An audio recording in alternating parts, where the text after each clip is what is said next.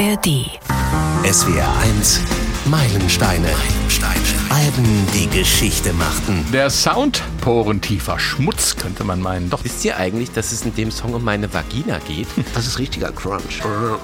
Dämonen, Sperma, Pilze, Parfum. Ja, mach den Verzerrer an und lass laufen und es reicht. Und ich bin mir sicher, Dave Grohl kann darüber heute nur noch lachen. Ich spiele mit Paul McCartney zusammen, du. Ja, und Kurt spielt mit John Lennon zusammen, aber das ist eine andere Absolut. Geschichte. Dann gingen sie wieder raus und machten einen neuen Telefonstreich. Ich bin Frank König, hallo. Wir freuen uns immer riesig über euer Lob, die Kritiken und Anregungen, die wir von euch über meilensteine.swr.de und über die Kommentarfunktionen der diversen Podcast-Plattformen bekommen. Besonders brennt einigen von euch in letzter Zeit die richtige Aussprache von Namen unter den Nägeln. Können Aussprache unter den Nägeln brennen? Ich weiß nicht, egal. Ihr wisst, was ich meine. So schreibt User Music First to Outside auf Apple Music. Der legendäre Synthesizer Moog wird nicht Moog und Gibson nicht Gibson ausgesprochen. Und auch Philipp Schieber hat uns geschrieben, auch ihm ist die falsche Aussprache von Gibson aufgefallen. Und Hansi schreibt uns, kennt ihr den Unterschied zwischen Jerry und Gary? Immer wenn ich äh, Jerry Rafferty höre, habe ich ein Déjà-vu-Erlebnis, äh, als ich vor 30 Jahren in Stuttgart war und der Verkäufer mir JBL-Boxen gezeigt hatte und er das englische J als G ausgesprochen hatte. Ihr wisst schon, was ich meine, oder? So, und jetzt wird's kompliziert. Also Stefan Fahrich, heute auch dabei, hat Ja. tatsächlich Gibson gesagt, obwohl es Gibson heißt. Und er wurde sofort, ja, Stefan, Gib, gibst du mir mal den Stift rüber? ich, ich, ich schreibe es hundertmal auf. den. Gibson. So. Allerdings ist Jerry Rafferty absolut richtig, auch wenn er mit G geschrieben wird, lieber Hansi. Liegt vielleicht auch daran, dass Herr Rafferty bürgerlich Gerald hieß und nicht Gerald. So, und da kommt Wilhelm der Eroberer ins Spiel. William the Conqueror, ihr wisst schon, 1066, Schlacht bei Hastings. Der Typ, dessen Frau ihm Multimedia-Teppich geklöppelt hat. Der war nämlich, bevor er England erobert hat, ein französischer Normanne und die Franzosen sagen Gerald und nicht Gerald. Weiß nicht, ob ich das alles sprachwissenschaftlich richtig dargestellt habe. Was es mit dem Moog oder Moog auf sich hat, klären wir dann beim nächsten Mal. Heute geht's thematisch sozusagen zurück in den Mutterleib, in Utero von Nirvana. Der größte Hit, wenn man den so nennen darf bei Nirvana, ähm, der war die Nummer hier.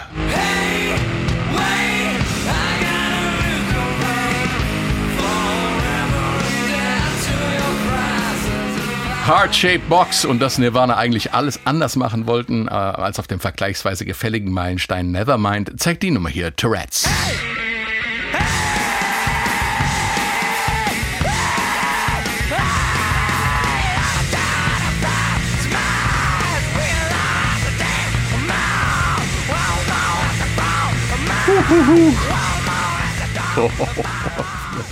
Immer wieder hart zu hören. In Utero war das letzte Nirvana-Studioalbum. Mit Erscheinen dieses Podcasts vor 30 Jahren ist es rausgekommen. Das war am 13. September 1993. Ein gutes halbes Jahr später, am 5. April 1994, hat sich äh, Kurt Cobain das Leben genommen. Und Kurt Cobain hat immer wieder betont, dass In Utero unpersönlich sei. Äh, war vielleicht so eine Art Schutzbehauptung, äh, denn nach allem, was wir heute wissen, gibt das Album doch einen sehr persönlichen Einblick in Kurt Cobains Seelenleben. Spannend und zum Teil erschütternd. Eine Band, die auf geniale Weise versucht, den Hype, der um sie entstanden war, zu brechen, indem sie das Album mit Ecken und Kanten produzierten, was sie dann aber am Ende noch berühmter machen sollte. Paradox klingt das. Aus heutiger Sicht paradox klingt auch ein Kritikerlob aus dem Q-Magazin. Äh, Verstörend noch dazu. Dort heißt es über das Album, wenn Cobain sich so entwickeln wird, ist die Zukunft leuchtend hell. Es gibt viel zu besprechen. Ich begrüße aus der SW1 Musikredaktion Stefan Fahrich. Hallo Stefan. Stopp. Stefan Fahrig. Ja, wenn wir schon beim G Moment. sind. äh, Aber da hat, da hat ein Linguistikprof mal zu mir gesagt, sie heißen nicht König, sie heißen König. So. Ja, und mein Linguistik, also mein Phonetikprofessor, der hat gesagt, bei Eigennamen ist das End-G frei wählbar. Also du kannst sein als auch G. Und da, da ich heute so mit dem G konfrontiert war, möchte ich heute Fahrig heißen. Gut. Wie Gibson. So, Passt ja auch viel besser zu Gibson. natürlich. Ja, und äh, wir haben mal wieder äh, prominente Expertise, ihr habt es gerade schon gehört, von außen dazugeholt. Der Mann, der äh, euch so oft am Freitagabend sicher, gesund, unterhaltsam und informativ äh, durch Aspekte im ZDF bringt und natürlich durch Pop Around at Bauhaus, äh, 13 Fragen, YouTube-Format, ähm, also auch Musik bewandelt, der Jo Schück. Willkommen, Jo. Guten Tag, danke für die Einladung.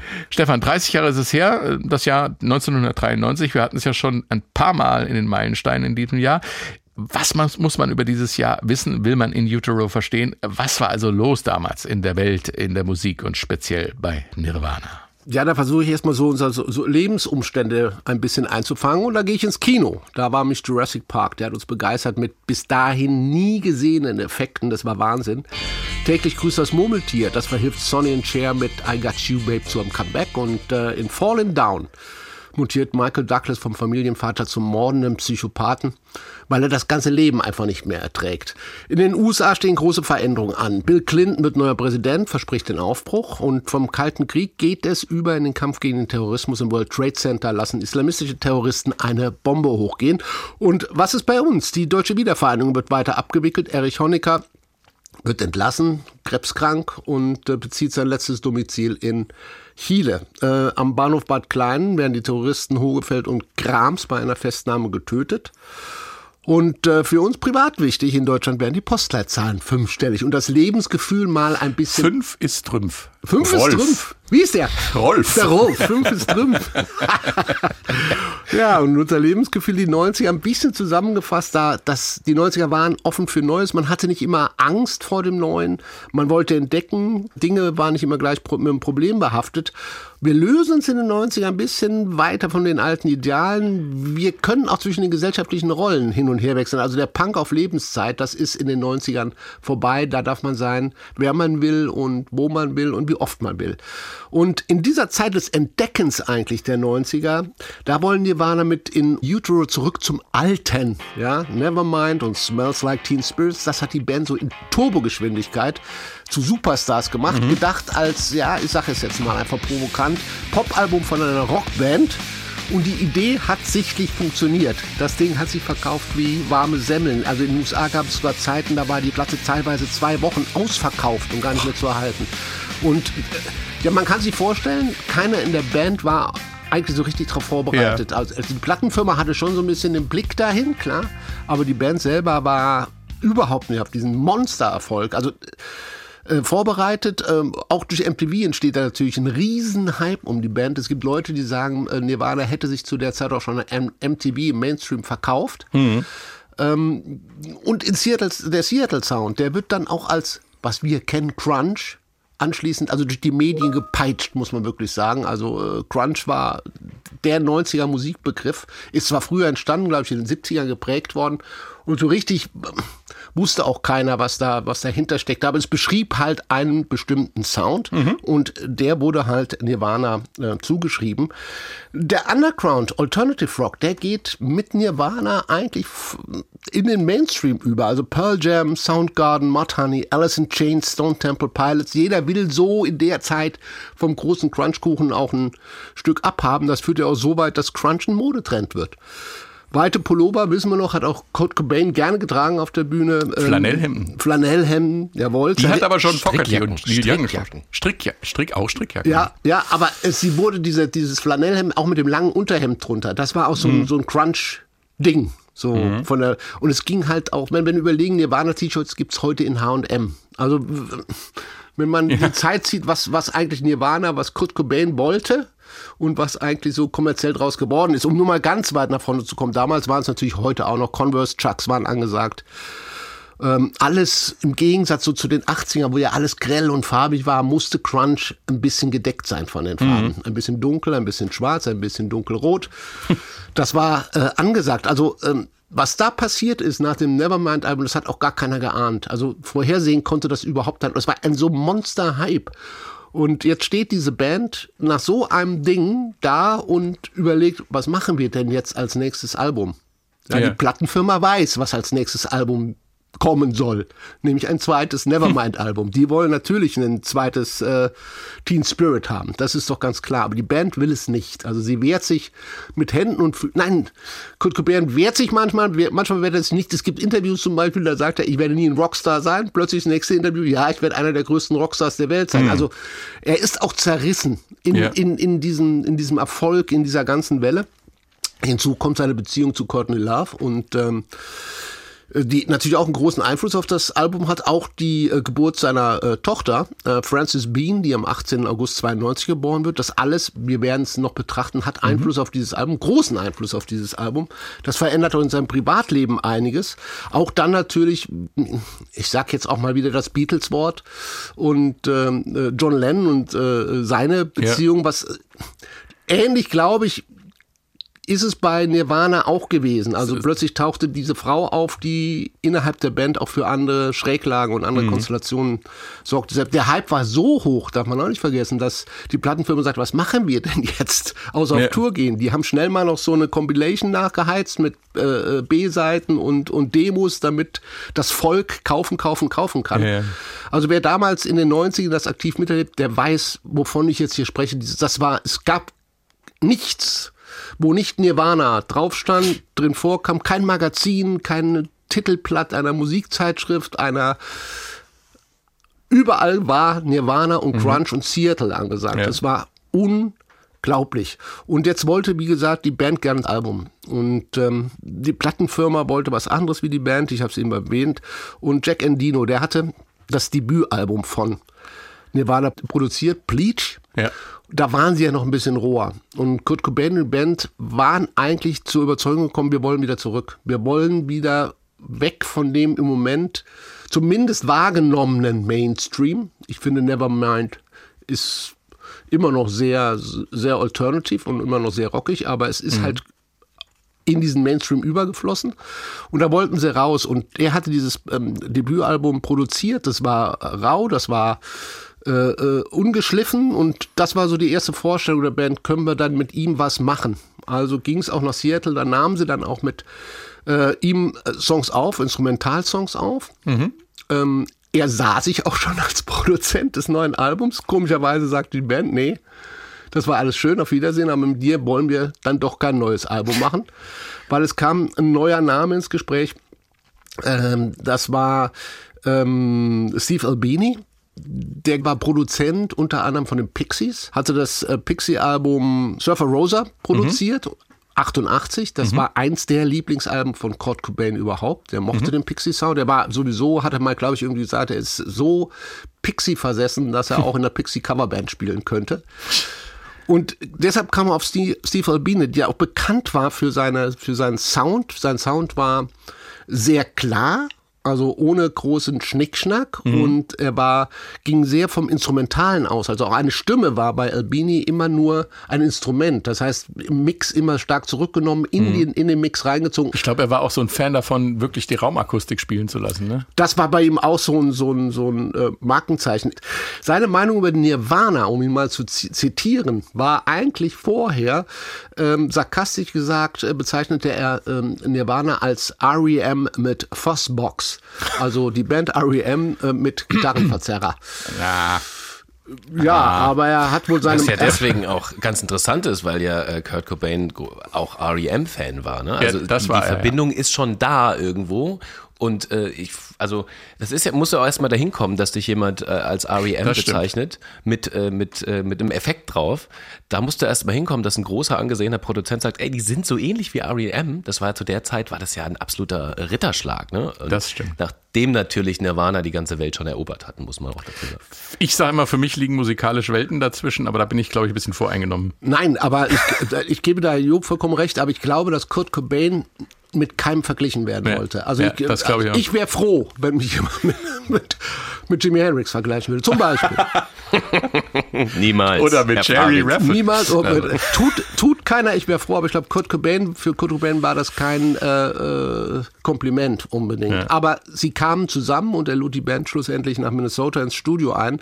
Vorher hatte er PJ Harvey das aktuelle Album mal zugeschickt, mhm. weil sie irgendwie ein bisschen Angst hatten. Das war auch ab vom Schuss, das Studio selber.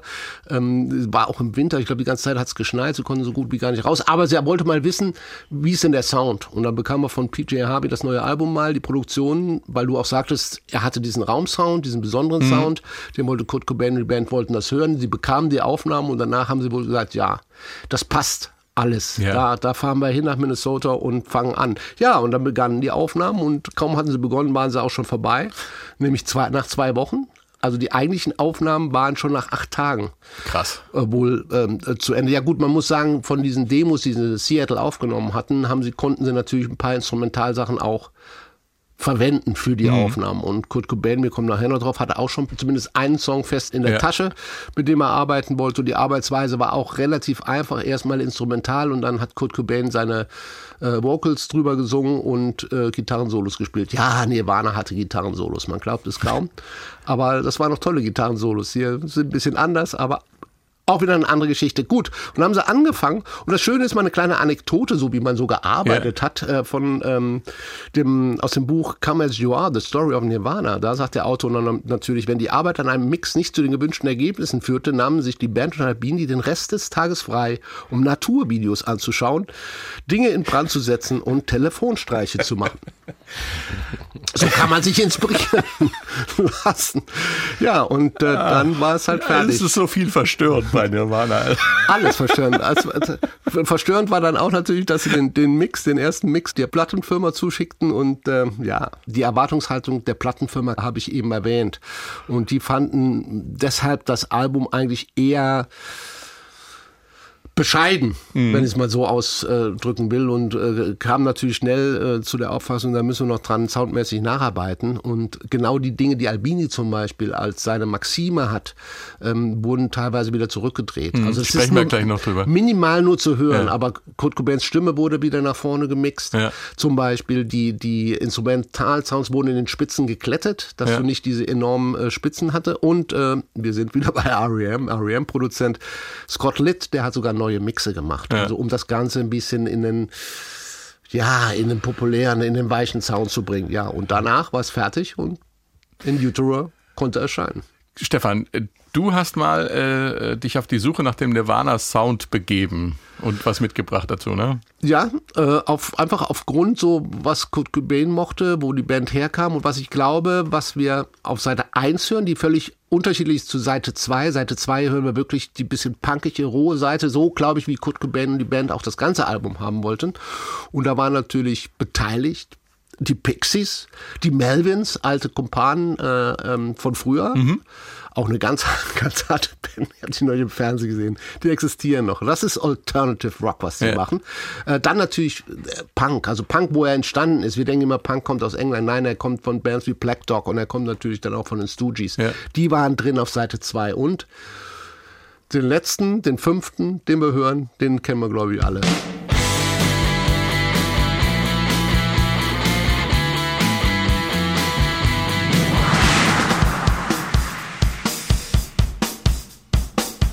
Melvins mit dem Drum-Intro, das uns auch wieder begegnen wird.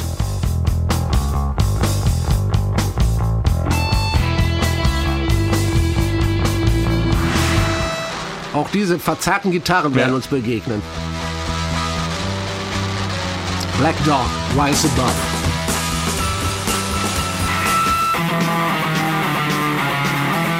Ja, und Iggy Pop und die Stooges. I wanna be your dog. Und Überraschung? Schon zehnmal erwähnt. Ja. Auch das werden wir wieder hören, auch wenn du da. Nein, nein, nein, ich weiß schon, was du meinst. Ich weiß schon, was du meinst. Ich bin halt alter REM-Fan. Kann ich ja nichts dran ändern. Jo, der Stefan hat vorgeschlagen, dich mal zu den Meilensteinen einzuladen und hat dir eine Liste mit den Alben geschickt, die wir in diesem Jahr besprechen und du hast dich für In Utero entschieden. Was verbindest du mit Nirvana und mit In Utero und was macht es für dich zum Meilenstein? Na, alles, was, was Stefan gerade erzählt hat über die Zeit, über die Filme, über das Lebensgefühl, über die Zerrissenheit der jungen Menschen, das habe ich ja nun hautnah miterlebt. Ich war 93, als das Album rauskam, 13. Mhm. Das heißt, ich war äh, genau an der Stelle, wo man sich als, äh, als Mensch auf die Suche nach dem Erwachsenwerden macht und habe natürlich genau die gleiche Zerrissenheit, diese, diese Fragen, äh, wo, warum bin ich eigentlich, warum sind wir alle hier, wie kann ich irgendwie rebellieren, wie kann ich mich auch äh, absetzen von anderen Subkulturen, die da durch die Gegend schwirren. Und Stefan hat es ja gesagt, damals war dann auf einmal möglich, du durftest Punk hören, du durftest aber auch Hardrock hören. Dann ging es mit Hip-Hop los und dann kam auf einmal Nirvana rein und es zerstörte irgendwie so alles, alle Gewissheiten, die man mhm. so hatte. Und ich war, wie gesagt, persönlich da mittendrin. Das ist genau die Zeit, als ich angefangen habe, mir Gitarre selber beizubringen. Ich war so ein, so ein klassischer Klavierschüler und dann packte ich irgendwann die elektrische Gitarre aus und versuchte irgendwie meine eigene Zerrissenheit und Wut auf die Welt da reinzupacken. Und dann, als dann Nirvana um die Ecke kam, war das ja quasi mein mein Einfallstor. Ne? Ich habe also ich habe viel Zeit bei den Messdienern verbracht damals. War das auch eine ähm, Band? so ähnlich. Und wir haben wir, haben, wir waren eigentlich immer so Ärztehörer und deswegen ja. kannte ich auch alle Ärzte-Songs damals schon auswendig. Und hat sich aber so eine Nirvana-Fraktion rausgeschält, die natürlich auch durch Nevermind induziert war, vollkommen klar. In der Zwischenzeit haben wir dann aber das Bleach-Album gehört, also den also das Debütalbum mhm. von Nirvana. Und so die die die Hardcore-Nirvana-Fans, die fanden das dann ganz toll. Und ähm, wir wollten uns gerne irgendwie so ein bisschen abgrenzen, weil wir halt das Debüt dann schon kannten und wir kannten eben nicht nur Smells Like Teen Spirit und wir warteten sehnsüchtig darauf, tatsächlich was als nächstes passiert und genau das, was das die Band dann auch wollte, nämlich so ein bisschen zurück zu dem zu dem ersten Album und ein bisschen weg von dem eher Mainstream poppig produzierten Nevermind Album. Genau das ist ja dann am Ende rausgekommen. Ne? Also die mhm. haben ja wieder dieses dieses dieses abgefuckte Bleach Moment ähm, irgendwie verheiratet mit dem Nevermind Moment und herauskam dann eben in Utero, was für uns damals, wir dachten, wir wären super alternativ und, und hm. ganz, äh, also quasi on the edge living. Ähm, später hat sich dann herausgestellt, dass in Utero auch wahnsinnig erfolgreich war und in dem Sinne auch kommerziell erfolgreich ja. war, was wir dann total doof fanden, weil wir doch die eigentlichen waren, die das, die das abfeiern wollten. Von daher war aber in Utero für mich ganz persönlich wirklich der Moment, wo sich all das, was Stefan gerade erzählt hat aus der Zeit, das kulminierte da alles rein und ich war mein Vehikel, mich irgendwie abzugrenzen. Also ich erinnere mich sogar an die Zeit, als wir mit einer Fünfergruppe auf einem Friedhof saßen und Kurt Cobain gedacht hatten, mit äh, Strickjacken an, wirklich ohne Witz, Strickjacken an und Kerzen aufgestellt, Tränen in den Augen und dann mit der Gitarre äh, Rape Me gesungen. Äh, das war wirklich, also es war ganz hart, aber das war ja. damals völlig ernst gemeint. Ja, ja, also aus heutiger Sicht würde ich sagen, naja, bisschen lustig auch, aber es war vollkommen ernst gemeint. Mhm. Wir waren in ernsthafter Trauer ja, ja, und haben, haben, diese Songs gespielt.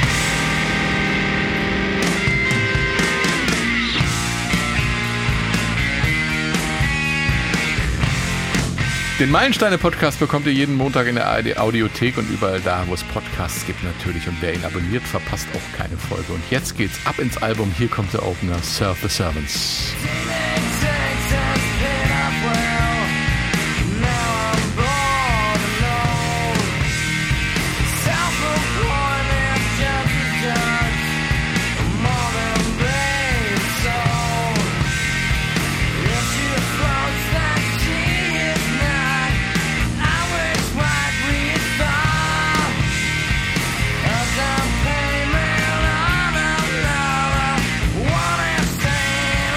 Serve the Servants.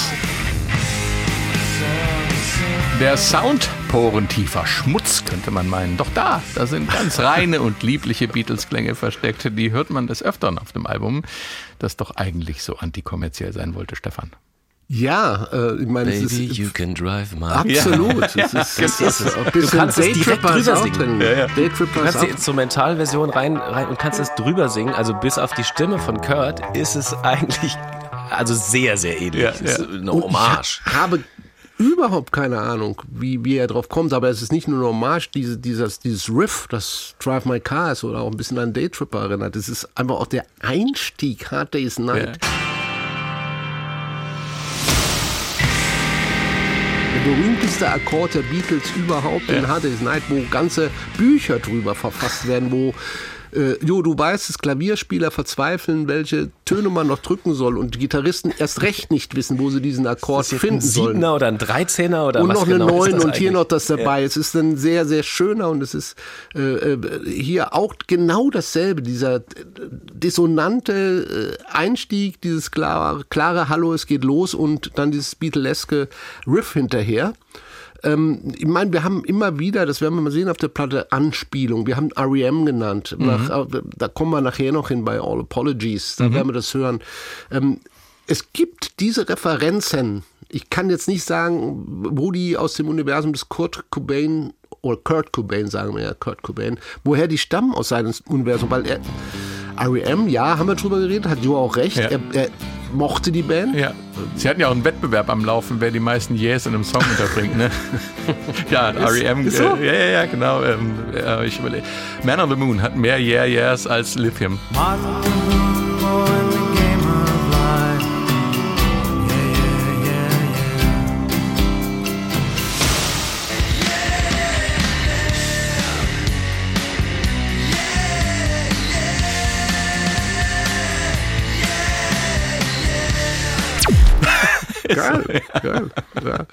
Ähm, und und äh, das ist ein, so ein ganz spezielles, auf dieser Platte ganz spezielles äh, Kurt Cobain-Universum. Diese Referenzen, die immer wieder auftauchen. Nebenbei ist es übrigens, finde ich, eins der, der, der schönsten Gitarrenarbeiten auf dem Album, weil es, ich finde, es hat nichts mit dem zu tun, innerlich, was Kurt wollte, nämlich ja. äh, dieses punkig, äh, rohe. Und ich finde, es ist ein ganz klarer Riff, es ist ein ganz klarer Song mit einem ganz klaren Refrain.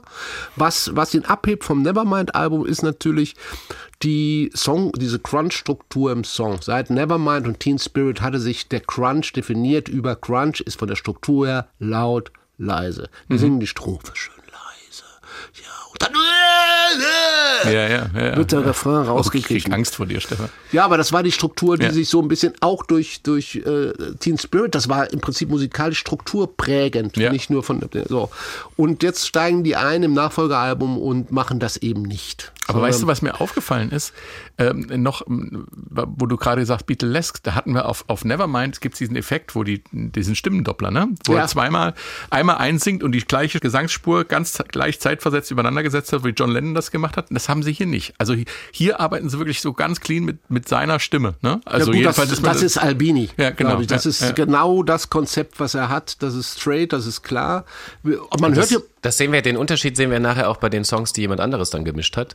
Da kommt ja dann doch wieder eine, eine, eine zweite mhm. äh, mhm. Gesangsspur mit drauf. Und das ist bei denen, das gebe ich dir vollkommen recht, interessant, dass wir so viel und eindrücklich über die Produzenten reden. Das ist nicht bei jeder Band so, dass die Produzenten ganz offenbar einen so wahnsinnigen Einfluss auf den, auf den Gesamtsound und auf die Rezeption des Albums, sowohl bei der Plattenfirma als auch bei Fans, als auch bei der Band selbst hatten. Und diese, ich finde, diese, dieses Wirren und dieses Ringen darum, mhm. wie, wo, wann der richtige Sound an welchem Song äh, angestrebt werden muss, das hört man bei diesem Album ganz klar und es ist ganz faszinierend, welche, welche Riesenrolle das spielt. Ja und schon lange eine Idee für einen Meilenstein-Spezial, nämlich Produzenten. Weil Produzenten machen natürlich aus dem Demo, das du ihnen vorlegst, irgendwo das, was du nachher kennst. Und das ist super spannend, nicht nur bei diesem Album.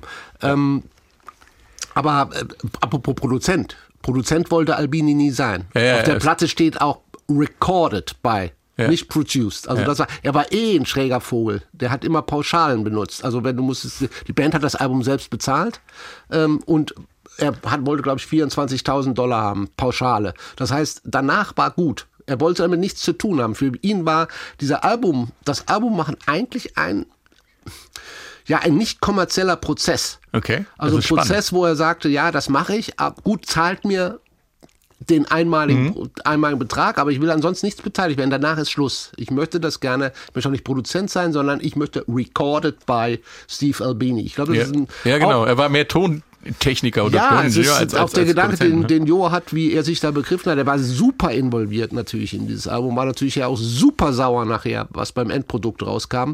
Gab der Plattenfirma natürlich die Schuld und sagte, die Band wollte was anderes. Die Plattenfirma mhm. hat es nachher in eine andere Richtung geführt. Aber das war auch ambivalent. Ich glaube, diese neuen Mixe, die gingen auch äh, von der Band aus. Ne? Es war, äh, das, man, man steigt in den Quellen nicht so richtig durch, wer da nun den Finger drauf hatte. Also ich, ich habe es nicht ganz verstanden. Ganz ehrlich sagen, es gibt die, diese neuen Mixe sind teilweise, wer ein bisschen technikaffin ist, weil ich es gelesen hatte, da werden beim Mixen die Stimme um plus 3 dB angehoben. Mhm. Und wer sich das äh, 20 Jahre in Utero Album gekauft hat, die Deluxe Edition und die zu Hause hat, wo all diese Nummern auch drauf sind im Vergleich, die Originalmixe. Ich höre es nicht so richtig. Okay. Mag vielleicht auch an meiner Stereoanlage liegen. Ja. Wer weiß. Aber ich höre es nicht so richtig. Also das war so ein bisschen und wie gesagt, ähm, vom Sound her war es halt das, was man auch das war es schon ich spiele euch was, was ihr nicht erwartet. Ihr kriegt Teen Spirit, kriegt einen Song, der von, von seiner Dynamik her durchgeht, der wieder ein bisschen mehr Rock-Sound hat, mhm. der, der nicht dieses Poppische hat, obwohl er die Beatles drin hat, aber der nicht diesen, dieses Pop-Appeal hat. Das war schon ein klares Statement am Anfang und ähm, nebenbei war es die ähm, Nummer, die ähm, der einzige Song, der, wo das Demo nicht von der Band eingespielt wurde. Also all, normalerweise alle Instrumentals auch auf dieser Deluxe mhm. Edition teilweise drauf, die Instrumentalstücke gut zu hören. Da hat die ganze Band immer eingespielt. Hier kam Kurt Cobain, der hatte die Nummer, glaube ich, schon 92 als Heimdemo mal eingespielt mit der Akustik. Sie haben dann das Stück selber im Studio eingespielt. Mhm. Ja, ähm, und insofern ist der Opener, und wir sprechen oft über Opener, obwohl natürlich hier viele bestimmt auch die CD hatten und nicht das ja. Album 1993. Aber es ist tatsächlich ein Album mit einer A- und klaren B-Seite und als Opener ist es ein klares Statement. Ich glaube, es also, ist ursprünglich auch als Album erst erschienen, ne? Ja, das erst auf Vinyl rausgekommen. Klares Statement, wir wollen rockiger sein, wir haben einen anderen Sound und Gutes. Jo, der Text des Songs beginnt mit äh, dieser interessanten Wortschöpfung Teenage Angst, das Lehnswort Angst, Teenager Angst, also, also sozusagen die pubertäre Angst. Äh, wie fast immer bei Nirvana erschließt sich die Bedeutung nicht beim ersten Hören oder Lesen. Äh, wie, was liest du aus dem Text? Du hast ja, glaube ich, vorhin schon kurz bei deiner Einführung erwähnt, dass dich, dass dich auch so eine pubertäre Teenage Angst gepackt hatte, ne?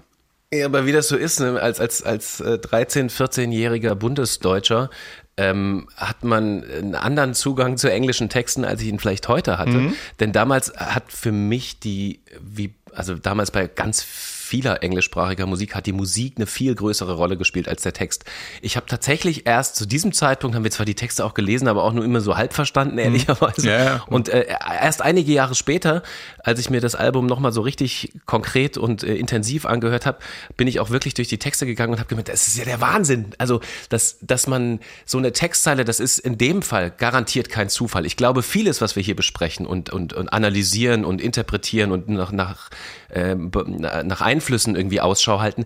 Das mag vielleicht bei Kurt Cobain subkutan mitgedacht sein, aber ganz vieles, was Künstler und Künstlerinnen tun, tun sie ja nicht mit so einem Plan. Ne? Also mhm. ich glaube nicht, dass er gesagt hat, ich will jetzt unbedingt diesen Akkord irgendwie samplen oder da irgendwie imitieren. Manchmal ist das so, aber in vielen Fällen ist es eben nicht so. Und ich glaube aber, dass ähm, der Song, der erste Platte der Song mit dieser Textzeile anfängt, äh, mit der Teenage Angst, das ist überhaupt kein Zufall. Das ist wirklich äh, quasi, Leute, wir haben es begriffen, wir hatten ein Nevermind-Album, wir sind jetzt auf einmal Stars geworden, das überfordert uns und ihr alle wollt von uns mehr. Wir stehen unter einem extremen Druck mhm. ähm, und deswegen müssen wir das jetzt irgendwie wegironisieren. Und deswegen sagt er, also die Existenzangst der Pubertät, sagt er quasi, hat sich gelohnt, jetzt bin ich gelangweilt und alt.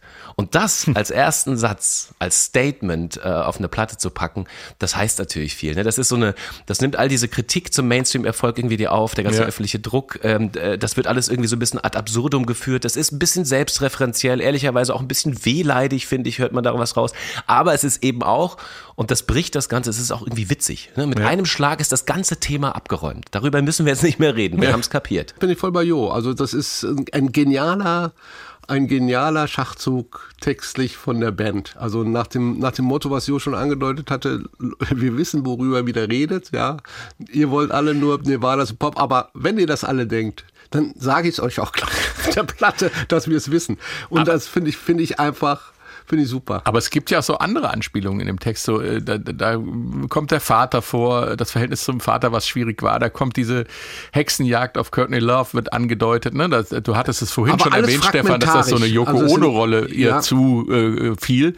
Und ähm, das, ja, fragmentarisch. Das sind alles so Fragmente. er springt so, so, so durch seine äh, Gefühlswelten und durch seine Erfahrungen. Mhm. Und äh, Courtney Love ist äh, ein Monsterthema zu der Zeit, weil es halt mit Yoko Ono schon zusammen, zusammen äh, ähm, gehört von der, von, von der Ausrichtung her. Es hat denselben Impact auf die Band gehabt, glaube ich. Und auch nach, im Nachhinein ist es ja noch viel schlimmer geworden. Also, ja. also man, Courtney Love wurde als Hexe beschimpft, als, als alles Mögliche. Äh, auch im Nachhinein ihre Rolle war ja auch, ähm, was, was, was äh, die Selbsttötung nachher angeht und die Verarbeitung davon auch sehr umstritten. Auch, ja. als, also, und, und er hat auf diesem Album ist er, glaube ich, wenn ich seine Texte so richtig ein bisschen verstehe, zwischen genau diesem Bild, ja, mhm. Courtney, du, du hältst mich gefangen quasi, mhm. aber auf der anderen Seite bin ich froh, dass ich dich habe und liebe. Wieder dieses, dieses Doppelmeinige von Kurt ja. Cobain zwischen ich will kein Rockstar sein, aber klar, ich bin doch Rockstar. Ja. Courtney, ich, wir haben jetzt ein Kind, aber irgendwie machst du mich fertig, aber hm, ich liebe dich so sehr.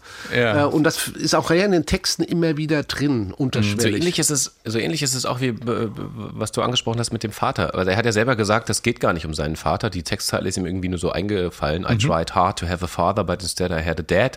I just want you to know that I don't hate you anymore. Das könnte da übrigens auch exakt sagen, von John Lennon sein, ne? Ja. Das muss eine ganz klare, äh, natürlich bezieht sich das auf auf Kurt Cobains Vater. Natürlich, er sagt dann selber, nee, tut's gar nicht. Ist ihm gerade so eingefallen. Natürlich ist beides irgendwie richtig. Ne? Ja. Das ist genauso wie mit dem Verhältnis zu Courtney Love. Das ist ein ewiges, zerrissenes Hass-Liebe-Geschäft. Und ähm, natürlich kann sich kein Künstler davon losmachen, dass das Werk und, und eine Textzeile auch irgendwie mit ihm selbst zu tun hat. Also hätte ja. er nicht ein solches Verhältnis zu seinem Vater, hätte er wahrscheinlich niemals so eine Textzeile jemals aufgeschrieben. Warum sollte er denn auch? Es gibt ja also auch Songs, die man aufschreibt und ähm, dann erst Jahre später selber kapiert, was man da geschrieben hat. Auch das absolut richtig. Ne? Und es wird im Kontext halt auch immer wieder eine neue Bedeutung dazukommen. Das äh, gibt es ja bei, bei einigen Songs, die, also zum Beispiel reden wir nachher noch drüber, über die Drogengeschichten, mhm. die, teilweise Drogensongs vor der Heroinabhängigkeit geschrieben. Im Nachhinein machen sie dann auch für den Autor selber Verrückt, viel mehr Sinn, ja, weil er ja. merkt, ach so stimmt, das bin ja auch ich. Vielleicht weiß man das beim Schreiben manchmal gar nicht so genau. Genau, das würde ich unterschreiben. Die zweite Nummer auf dem Album ist diese hier. Sandler's Apprentice kommt jetzt.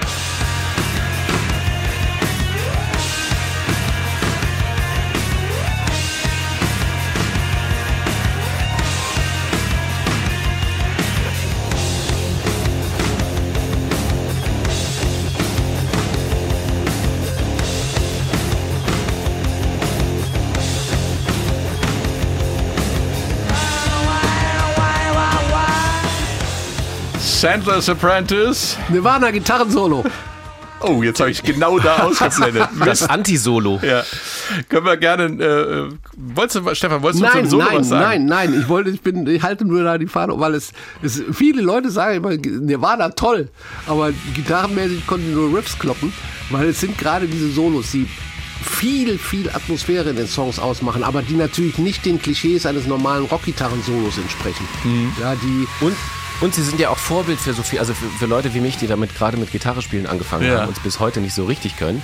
Da geht's uns, da haben wir es gemeinsam, Jo. Riffskloppen geht gerade noch so und so ein Gitarrensolo, ja. wo man so merkt, es ist irgendwie auch scheißegal, welchen Ton du gerade triffst, der macht natürlich Motivation für ja, angehende Gitarrenspieler. und also für mich war das damals auch also ganz toll, dass man eben nicht dieses verfrickelte und man muss der, der, der größte sieben Jahre auf der Gitarrenschule von Santana gewesen sein, sondern du konntest einfach, du konntest einfach die Gitarre in die Hand nehmen und da irgendwelche Töne ja. rausholen und die waren trotzdem, die waren trotzdem richtig. Das und die war, waren also, trotzdem deine, ne? Das ist ja das genau. Wichtige, ne? Das, das, das wir, wir, dürfen nie vergessen, dass dieses auch dieses Alternative Rock, ähm, dieses Underground Rock ist ja auch als Protest gegen die als Ding gegen den Heavy Metal der 80er, der späten mhm. 80er, also die, wo, die Big Hair Music, Big Hair Music, wo das auch der Ausverkauf, aber wo fand fantastische Gitarristen entstanden ja. sind. Also Shredderer. Shredden heißt, dass man so schnell spielen kann, wie du gar man nicht. Man sagt, du seist so, sehr schnell. Du bist der schnellste in der Stadt. Ja, das bin ich. ähm, und das war, ich gebe es auch zu, Ende der 80er, für mich auch ein Vorbild. Ich dachte, Mann, was machen die denn alle hier? Und dann, oh jo, ja, konnte man plötzlich, ich muss das gar nicht. Ja. ja, lass sie, lass sie das machen. Damals in den 80er kamen auch diese Gitarrenvideos auf, was heute ja auf YouTube gang und gäbe ist. Da, ja. da war man, hat man die Geheimnisse dieser fantastischen Gitarristen lüften können. Und dann kam, ja, mach den Verzerrer an und lass laufen und es reicht. Und das Aha, ist, ja. glaube ich, sehr wichtig auch bei, auch beim Verständnis von Nirvana, auch bei der Rezeption, auch in, innerhalb der, der Jugendkultur. Ganz spannend. Äh, die Nummer führt uns inhaltlich ins Jahr 85 in Deutschland und ins Frankreich des 18. Jahrhunderts, Jo. Äh, das ist ja nun mal völlig untypisch für Kurt Cobain eigentlich, ne? Denkt man, ne? Aber natürlich ist der Mann trotz allem auch ein großer Bildungsbürger gewesen, neben seiner Punk- und Grunge-Attitüde. Mhm. Inspiriert von Patrick Süßkind ist der Song. Ne? Also eben 85, sagst du, 85 kam der Roman Das mhm. Parfum raus von Patrick Süßkind, ein, ein Weltbestseller, wurde ja auch verfilmt später. Ähm, äh, ich glaube, es gab sogar mal eine ZDF-Serie dazu, jetzt gerade vor kurzem, das Parfum. Es geht ja um den, um den Parfümeur Grenouille, äh, der in Frankreich lebt und der einen genialen Geruchssinn hat, selber aber keinerlei Körpergeruch hat und er bemächtigt sich im Laufe der Geschichte eben des Geruchs anderer Menschen, vor allem mhm. auch toter Menschen. Ähm, und dahinter, und da geht es um alles in diesem Buch, ne? um die existenziellen Fragen. Warum sind wir da? Ähm, was bedeutet Leben? Was bedeutet Tod? Wo, wie empfindet man Glück? Wie kann man eigentlich Genialität in die Welt bringen? Und all diese Themen passen natürlich wiederum wahnsinnig gut zu Nirvana. Kurt Cobain hat gesagt, das ist einer seiner Lieblingsromane gewesen. Also er hat es offenbar auch gelesen und wurde davon inspiriert. Und dann, dann werden ja auch in dem Song alle möglichen Begriffe, Dämonen, Sperma, Pilze, Parfum, all das kulminiert irgendwie in diesem Song und läuft dann komplett wieder Cobain-mäßig äh, aus dem Ruder. Also es passt dann am Ende dann doch wieder ganz gut, dass er auch so ein Bildungsbürgerroman irgendwie nimmt, sich davon inspirieren lässt und dann aber auch wieder komplett zerfleddert. Mhm. Er steht übrigens in den Credits drin. Patrick Süßkind. Ach ja. Also Dankeschön, Credits. das ist doch schön. Zu Recht. Ja. Es gab auch mal diesen Skandal auf dem Hollywood Rock Festival in Rio de Janeiro. Da hat er in die Kamera gespuckt und sich da entsprechend entblößt. Eine ja. verstörende, ja, also eine, macht als, als Nicht-Rockstar. Ja, eine verstörende Performance. Ich habe mir das auf YouTube äh, auf irgendeinem Link, da irgendjemand hat das mal veröffentlicht. War das The Penis and Flower Petal Face in Camera Performance Piece? Genau. Ich glaube, das war das. Ich finde ja auch den Titel der Performance besser ja. als die Performance selber. Ja, ja wobei Kurt Cobain, Kurt Cobain, unser Titel, das hat er ja eh irgendwie gut drauf gehabt, werden wir nachher noch. Genau. Auch die Entstehung des Songs bereits im Jahr vor der Albumveröffentlichung ist besonders, Stefan. Da kommt was Neues ins Spiel. Ja, was Neues ist, ist ähm, äh, natürlich in der Bandstruktur was Neues, weil es eine der, der wenigen Nummern ist, äh, bei denen die ganze Band mitgeschrieben hat im Prinzip. Mhm. Also das, normalerweise hat Kurt eigentlich den, den Hut aufgehabt und gesagt, wo es lang geht. Und der Gitarrengriff selber, der stammt von Dave Grohl, der ja Schlagzeuger in der Band war, jetzt wieder Gitarrist bei seiner Band mhm. Foo Fighters. Das und jetzt, jetzt korrigiert mich, aber hört man da nicht auch ein bisschen schon die späten Foo Fighters mit raus bei diesem den, den, den, den Ich weiß, was du meinst. Das könnte doch ein Foo Fighters Song ich, Ich bin dabei, ich höre was ganz anderes. Schauen wir mal, wie viel Foo Fighters du noch beim Demo hörst.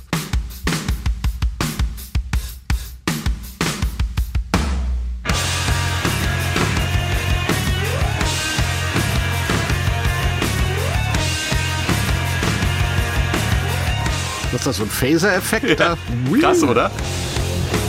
Ich finde das noch viel konkreter eigentlich, oder? Das Riff. also ich finde diese Demo-Version ja. auf der Super Deluxe Edition zum 20-Jährigen gefällt mir fast besser als das Original, jedenfalls vom Intro her. Ja, es ist nicht so transparent, es ist ein bisschen ja. Und Jo, hörst du da noch die Foo Fighters eigentlich? Ja, also das Riff bleibt das Riff, ja. auf, so, ohne Frage. Jetzt, jetzt sage ich dir, welches Riff ich da raushöre. Ich höre nämlich ja. Led Zeppelin und den Immigrant Song. Auf Speed. ja, stimmt. Jo. Und Jo, können wir uns einigen irgendwo in der ja, Mitte? Ja, also es gibt da eine gewisse Ähnlichkeit, aber ich muss trotzdem nur, jetzt sind wir wirklich im Kleinen-Kleinen, aber ich muss ein bisschen widersprechen, weil diese, die, die Art der Verzerrung, der, die Art der Basslastigkeit dieses Power-Accords, was bei Nirvana vorkommt, die gibt es jetzt bei Led Zeppelin nicht. Deswegen, ja. und das ist für mich das Charakteristikum, was mich mehr an Foo Fighters erinnert. Weil die Foo Fighters würden niemals machen, glaube ich. Du hast ja recht, darum geht es ja nicht. Es ging, es ging mir nur um die, um die Rhythmik. Es, wir, wir äh, sind ja öfters mal hier in den Meilensteinen und lassen unseren Inspirationen freien, freien Lauf. Und mir fiel in der Tat, neben der Tatsache, dass natürlich, ich glaube auch, es ist schon so ein Sound und Riff-Vorgriff auf die Foo Fighters, was er, er kann das ja auch nicht abschütteln. Ich meine, das Nein. war ein Song, den, den Riff hatte er geschrieben. Ja. Den ja. Riff mochte Kurt Cobain überhaupt nicht. Er sprach irgendwie davon, äh, das wäre ein klischeehafter Crunch-Ted-Riff, wobei Ted, glaube ich, eine Crunch-Band ist, die so im Pearl Jam-Universum ja. äh, rumspielte. Und äh, das war ein Riff, äh, dass ich nicht einmal, äh, der war so schlecht, dass ich nicht einmal darauf jammen wollte. Also da kommt ein Typ in der Band, hier, ich habe einen geilen Riff geschrieben. Ich glaube, es ist sogar, um mal nochmal in die Nerdigkeit zu gehen, das ist sogar ein Drop-D-Riff. Und das ist ja ein äh, äh, Element dieser Zeit, das heißt, die unterste Gitarrenseite von E auf D runtergestimmt, das ist bei Soundgarden und bei allen Bands charakteristisch. Dadurch mhm. hast du dieses enorme Bass, ja, Bassriffige, ja, dieses Böse. Ähm, und das sagte Kurt Cobain über, über diesen Riff. Sie haben sich dann irgendwie wohl geeinigt und das Ding ähm, eingespielt. Und ich bin mir sicher, Dave Grohl kann darüber heute noch lachen. Meine Riffs findest du nicht gut. Ja, ja, genau. Guck mal, was jetzt ist, Digga. Ja. Ich spiele mit Paul McCartney zusammen, du. Ja. Ja, und Kurt spielt mit John Lennon zusammen, aber das ist eine andere Absolut. Geschichte. Ähm, du wolltest aber, Stefan, noch sagen, wie gut dir das äh, Drum-Intro ja, gefällt. Nein, ne? weil wir, äh, wir haben es ja jetzt äh, von Dave äh, Grohl als Schlagzeuger und das ist, glaube ich, ein wichtiges, wichtiges Element auf dem Album. Wir haben ja vorhin so ein paar Soundbits gehört mhm. und haben da auch mal, äh, die Schlagzeugsounds sind da alles wesentlich dünner. Sie sind äh, bei so Melvins oder so schon fast ein bisschen äh, beatmäßig mhm. vom Sound her. Ja. Und hier taucht jetzt Dave Grohl auf und haut voll in die Pfanne. Ich meine, wir ja. kennen die Vorbilder. Wir kennen äh, Bonham, wir kennen Keith Moon von ja. The Who, Bonham ähm, von Led Zeppelin. Das sind so die Leute, die vorher das getan haben, dieses enorme Power Drumming. Und nicht nur, dass er das während der Songs tut, nein, hier darf er sogar exklusiv mal vor dem Song rausstellen. Mhm. Und ich glaube, ohne diese Power Schlagzeugarbeit äh, äh, hätte das Album nicht die Wirkung, das es heute hatte. Also ich glaube, da ist Dave Grohl ein ganz, ganz, er trifft nicht immer das richtige Becken, gebe ich zu, aber er, er, hat diese enorme Power, Gut, die du brauchst, dieses, diesen Crisp, diesen, ja. diesen, wie soll ich sagen, Punch, dass dieses Album auch auch vielleicht nur unterschwellig das erreicht, was Cobain wollte, nämlich Rock'n'Roll zu sein. Immer wenn Musikredakteure, und ich schließe mich mit ein, nicht so ganz genau wissen, was sie sagen, dann sagen sie crisp. Crisp, ja. Yeah. Crisp. crisp Sage ich auch oft. Ja.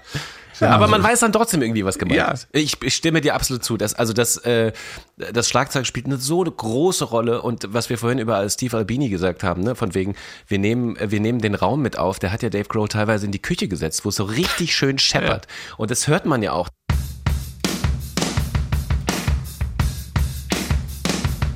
Das, also allein sich das zu trauen, zu sagen, wir nehmen den eigentlich akustisch schlechtesten Raum unseres ganzen Studiokomplexes und da setzen wir den Schlagzeuger rein, dass der sich mal so richtig, wie das Tier in der Muppet Show, so richtig verausgabt. Und das nehmen wir genau so auf und machen es eins zu eins auf die Platte.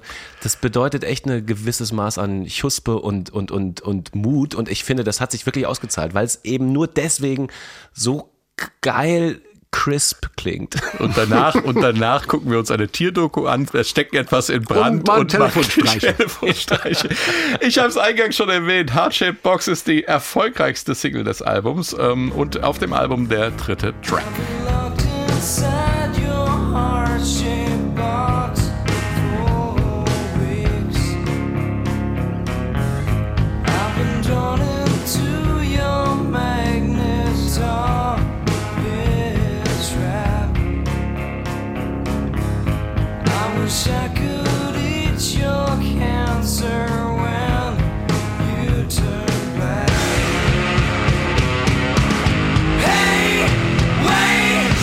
Heart-Shaped Box, die Schachtel in Herzform. Das war wohl im Original eine Süßigkeiten-Schachtel von Cobains Ehefrau Courtney Love, die er da als Metapher für weitaus Intimeres genommen hat. Äh, jo. Ja, vor allem, also ich als allererstes muss man sagen, das ist der letzte jemals live gespielte Nirvana-Song aller Zeiten in München im März 94. Danach gab es keinen Auftritt ja. mehr in dieser Form.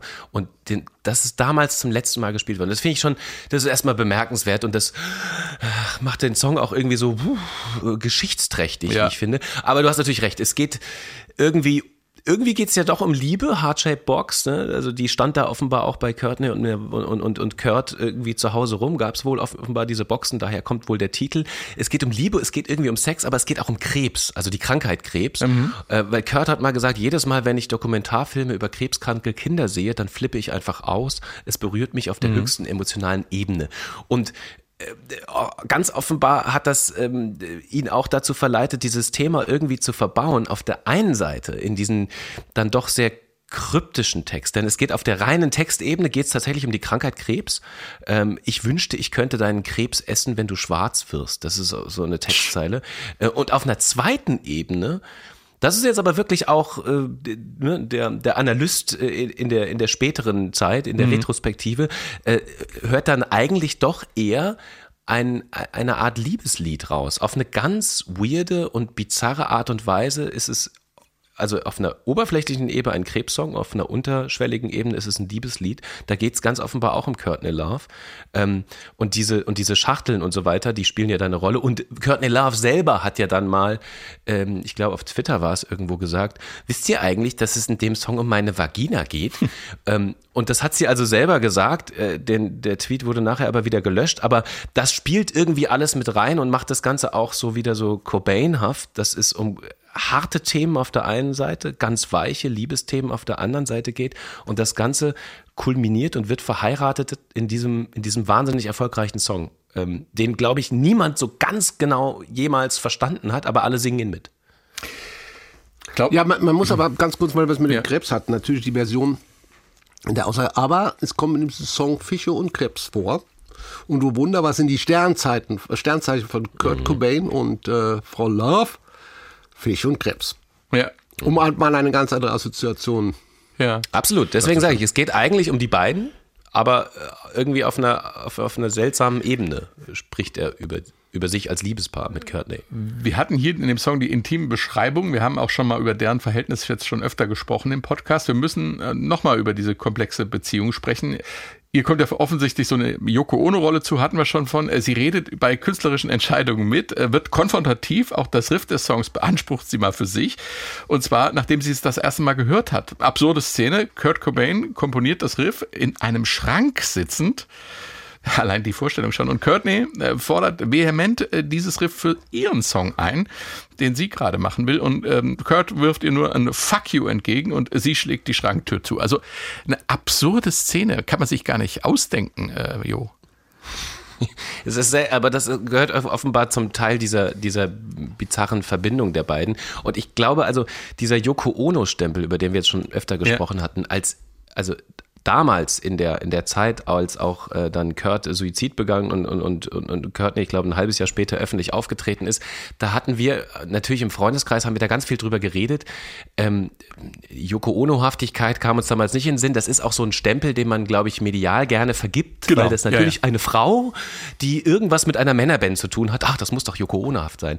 Ich bin mir gar nicht so sicher, ob das so war. Damals haben wir, ich erinnere mich noch, noch relativ genau dran, haben wir so eine ähm, relativ starke Empathie für die Frau verbunden, weil mhm. sie hat ja gerade ihren Mann verloren und man muss ja dazu sagen, sie hatte ja vorher schon äh, als Schauspielerin und Musikerin äh, sich durchaus so ein paar Sporen verdient. Ich glaube, die war mal Sängerin bei Faith No More und hat sich dann Gitarre spielen beigebracht und hat dann mit Hole eine eigene Band gehabt und das war dann doch auch, da hat sie so einen Weg geebnet, ähm, weil das war eine der gar nicht so häufigen ähm, Bands mit Frontfrau. Mhm. Von daher hatte sie zumindest in, in, in meiner Bubble damals, hatte sich so durchaus Respekt verdient.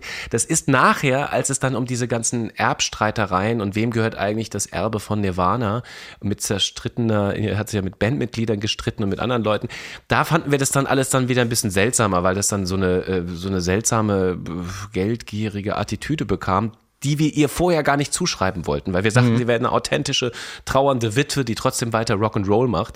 Gleichzeitig merke ich auch, während ich das alles erzähle, ein Psychogramm von außen zu erstellen, von dieser skurrilen Verbindung, mhm. muss man ja sagen, ist wahnsinnig schwer und ist natürlich ganz ja. viel Mutmaßung dabei. Und es ist natürlich auch mit dem Vergleich immer so eine Sache. Also zwei komplizierte Beziehungen waren es auf jeden Fall. Auch John Lennon und Yoko Ono war ja nicht konfliktfrei und sehr bizarr teilweise. Auf der anderen Seite, wenn man diesen Vergleich zieht, also ich habe den immer nur gezogen auf die ähm, auf dieses Verhalten während der Aufnahmen. Weißt du, dieses, ähm, da ja, ja, genau, ja, weil sie, also und das immer ist ja reingeredet und, und bestätigt. Das, das ist, ja genau, und, und dass die anderen dann genervt waren. Also ich will da auch gar nicht die künstlerische Qualität von Frau Love oder von Yoko Ono als Fluxuskünstlerin irgendwie jetzt äh, hier kritisieren. Es geht, ging einfach um diese, was passiert, wenn, wenn eine Frau in so eine männerbündische Gruppe da reinkommt. Ja, darum ähm, finde ich das auch, weil Jo sagte, ja, da wird, sie, wird immer dieses Beispiel herangeholt. Ja, es ist natürlich auch ein Beispiel, dass jemanden, der sich in, in diesem Thema nicht so auskennt, sofort ein Bild Bild auch gibt. Und insofern, ja. glaube ich, ist das sehr äh, äh, statthaft, da das mal zu vergleichen. Und Psychogramm wollen wir ja gar nicht erstellen. Ja. Ich glaube, es geht einfach darum, dass wir hier über Alben, sprochen, äh, Alben sprechen und aus, aufgrund von Text, Musik und dem, was wir uns äh, äh, recherchieren, anlesen, tun, machen, äh, einfach uns auch eine Meinung bilden und äh, die gilt natürlich nicht als offizielles Psychogramm einer Person, ja, sondern, sondern äh, soll natürlich, äh, äh nat natürlich sind da Mutmaßungen dabei, ja. die sich einfach aus der Interpretation ergeben, die wir hier äh, äh vollziehen, die ich aber absolut Habe ich auch gar nicht kritisch gemeint, zu, nur quasi einordnend. Ne? Ja. Ist da mehr Hintergrundinfo, dass wir natürlich auch irgendwie versuchen, uns dem zu nähern. Und es stimmt natürlich, äh, äh, im Fall Courtney Love ist ja wirklich, also faktisch überliefert von Studiomitarbeitenden, äh, die damals das beschrieben haben, wie die Band irgendwie ein paar Tage aufgenommen hat. Dann kam Courtney, alles musste auf Stopp gedrückt werden. Dann hat sie da rumgepöbelt, erstmal jeden kritisiert und dem Kurt, äh, Kurt gesagt, du, also so geht's nicht, musst du irgendwie anders machen. Das ist ja nun alles wirklich mhm. überliefert mhm. und äh, es ist zwar eigentlich auch Hörensagen, aber das ist schon sehr nachvollziehbar, weil das ja offenbar nicht nur einmal passiert ist. Das finde ich schon auch interessant. Ne? Also wie hat sich Dave Grohl geführt, als jetzt wieder in seinen Augen damals kommt wieder die Alte vom Kurt rein und äh, sagt uns jetzt erstmal, was wir alles falsch machen. Das könnte in der Banddynamik natürlich auch für Schwierigkeiten. Ja, aber glaube wichtig haben. ist, dass, dass es halt sich auf diesem Album auch in den Lyrics natürlich niedergeschlagen ja. hat dieses ja. Verhältnis. Stefan, die Entstehungsgeschichte des Songs, äh, die ist äh, ja wieder mal ein Knaller mit drin, ja. die zog sich auch eine Weile hin. Also die Szene im Schrank war Anfang 92 und äh, ja, ein, eine Sache waren zum Beispiel, sie haben das irgendwie nicht hin auf die Reihe gebracht. Also äh, Kurt hat immer wieder von von Kroll und äh, von den anderen verlangt, Leute, bietet mir mal was an. Also so ja. vom Groove her. Also das funktioniert nicht so. Da Während der Aufnahmen scheint es aber nur dazu geführt zu haben, dass sie immer nur lauter wurden, anstatt dass sie irgendwie im Groove was verändert haben. Und sie kamen auch nicht so richtig hin. Und dann äh, schlug äh, Albini dann vor, okay, äh, mit dem Clicktrack, das ist das, womit man aufnahm. Das heißt, es wird ein ständiges, äh, ein ständiger Takt vorgegeben. Den hat der Schlagzeuger in der Regel auf dem, auf dem Kopfhörer, also ja. wie ein Metronom. Tick, tick, damit man im, im richtigen Tempo spielt. So. Und dann kam man auf die Idee, okay, lass das Clicktrack weg, wir machen das optisch. Ja. wir machen das mit dem Stroboskop. Kennen wir ja alle noch. Ja. Aus der Disco. Von der Disco. Das flasht schön und dann haben sie quasi das Stroboskop äh, im, im richtigen, in der richtigen äh, Zeit ähm, äh, programmiert und das flashte dann halt so ins Studio, bis man ja bemerkt hat, okay, okay, das ist äh, so richtig Clicktrack-mäßig funktioniert das nicht. Das war so weit, dass Dave Grohl nachher dann sagte, da hat mir die ganze Zeit das Ding in die Augen geflasht. Wusste gar nicht, was ich machen sollte. Gegen Anfälle, hat er, glaube ich, gesagt. Ja, und dann gingen sie wieder raus und machten einen neuen Telefonstreich. Oder schaut eine Delfin-Doku, man weiß ja, es. Weiß es ja, und hinten, hinten raus war bei dem Song natürlich ganz wichtig, das war einer der Songs, die vom Mix her sehr umstritten waren nachher. Ja. Also ähm, insbesondere die Sachen, die ich schon mal erwähnt hatte, Bass, äh, Gesang und all diese Dinge, die Albini gerne in den, in den Mix versteckte, also ein bisschen äh, integrierte, so dass es eine, eine, Gesamtstruktur war. Und das sollte dann auch wieder rückgängig gemacht werden. Und dann kam halt Scott Litt von, von REM ja. ins Spiel, der sich den Song vorgenommen hat und den dann auch mal wieder ähm, geremixed hat, kann man dazu sagen, ja, neu gemischt hat. Ja, neu gemischt, ja auch das Mastering spielte, glaube ich, eine Rolle. Also man, ja. ich finde, bei Hardshade Box hört man, ne? gerade jetzt in dem, wir hören es ja jetzt so schön in der Reihenfolge auch, wenn man so die ersten Songs nimmt, da kommt irgendwann Hardshade Box, denkt man sofort, okay, das ist irgendwie ein, ein anderer Anstrich. Mhm. Man spürt das, äh, man spürt das schon, dass da nochmal dran gearbeitet wird. Ja, du bist wieder im Pop, du bist wieder auf Nevermind. Ja. Also das ist, nachdem die zwei Statements hast am Anfang, finde ich, ist das der erste Song und danach kommt gleich der nächste, wo du eindeutig wieder in Nevermind bist. Vom Sound her, von der Struktur her, es wird nicht mehr geschrien, sondern plötzlich ist alles wieder leise und schön und es ist der Crunch, Nirvana-Sound wieder da. Ja. Und das ist bei dem Song ganz deutlich. Es ist auch kein Zufall, dass der äh, der erfolgreichste des Albums ja. ist. Jo, das Video zu Heartshape Box ist legendär. Es äh, war das meistgespielte Video auf MTV überhaupt. Zwei MTV Video Awards hat es 94 abgeräumt. Der niederländische Regisseur Anton Corbin hat es gedreht. Ich finde es ja auch sehr schön, dass der Regisseur Corbin heißt. Das ist wie Cobain. Ne? Ähm, und er war begeistert von dem Ideenreichtum Kurt Cobains, von seinem fast Namensvetter. Äh, das ist auch äh, was Besonderes, dass ein Regisseur sagt, dass äh, eigentlich der, der der Kopf der Band ist, äh, die besseren Ideen für ein Video hat, oder? Das, da bin ich mir nicht ganz sicher. Also ähm, ähm, Anton Corbin hat ja schon viele Videos äh, gemacht. Also mhm. zum Beispiel Grönemeyer ist ja ein ganz enger ja. Bekannter von ihm. Die machen ja seit Jahrzehnten auch Sachen zusammen.